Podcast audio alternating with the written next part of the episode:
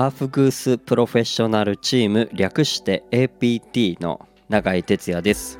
本日もお聞きいただきまして本当にありがとうございます。サウナ室で熱した石にアロマ水をかけて発生させた蒸気をタオルで仰いだり風を送るアーフグースというパフォーマンス。日本では熱波師と呼ばれておりますが、えー、そんな仕事をしております。この配信ではサウナロウリュアーフグースの話を、えー、私永井哲也が自由気ままにおしゃべりしておりますのでよかったらお付き合いください。いやだいぶ間が空きまして結構まあバタバタもしつつまあちょっとゆっくりお休みもいただきましてまあその間もいろいろアフグースしたりうん結構こうねあの喋りたい気持ちがずっとあったんですが、えー、やっと収録ができたということでうんもうね結構もう10日近く前になるんですかね。あのエイトホテル茅ヶ崎というところでえー、アフグスしてきました。11月11日か。に行ってきました。あのエイトホテルっていうところでですね。あの茅ヶ崎駅降りてから5分も歩かないとこにありましてで結構それこそもうおしゃれな、うん、インスタ映えとかするようなホテルででサウナがこうついててでサウナ出るとその、まあ、ホテルのエントランスっていうんですかねそこがこうプールになっていてでそのままプールにドボンとできる、まあ、そんなおしゃれサウナホテルなんですがそこの熱波イベントということで、えー、行ってまいりまして、まあ、サウナ室は10 10名詰めれば12名ぐらい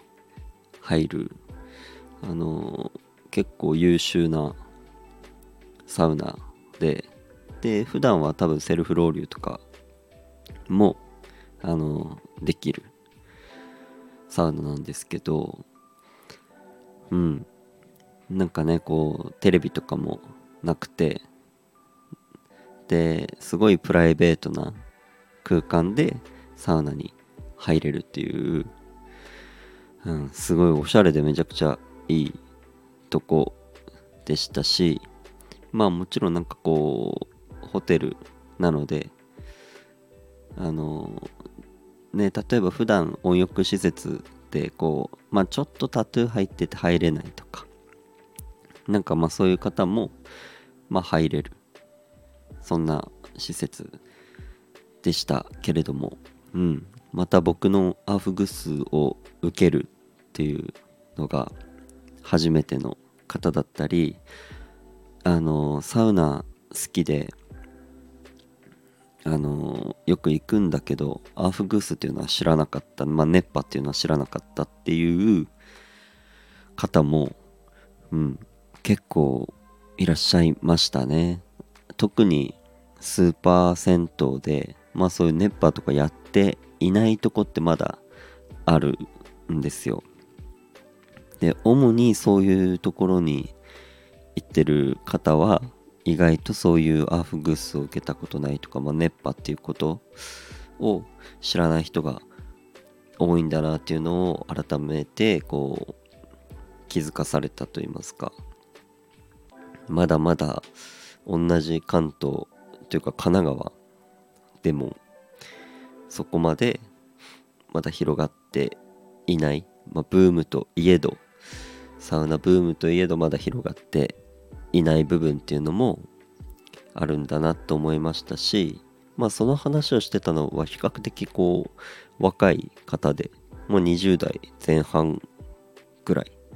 だと思うんですけどね最近若い人にもこのサウナブームっていうのが浸透しつつ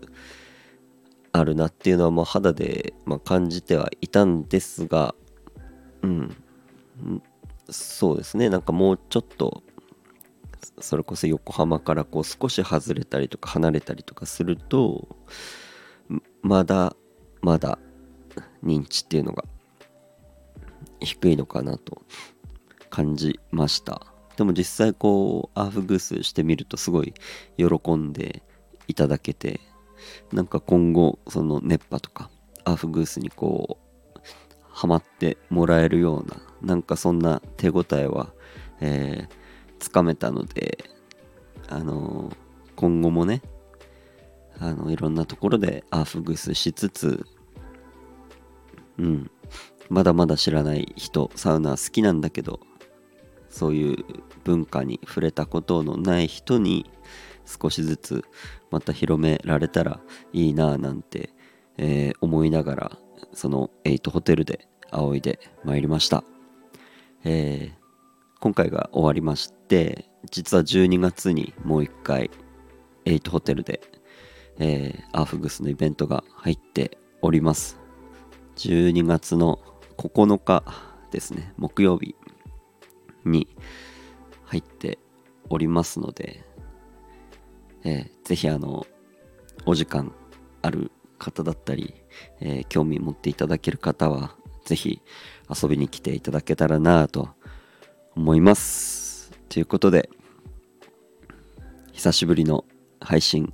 この辺で終わりたいと思います。また聞いてください。バイバイ。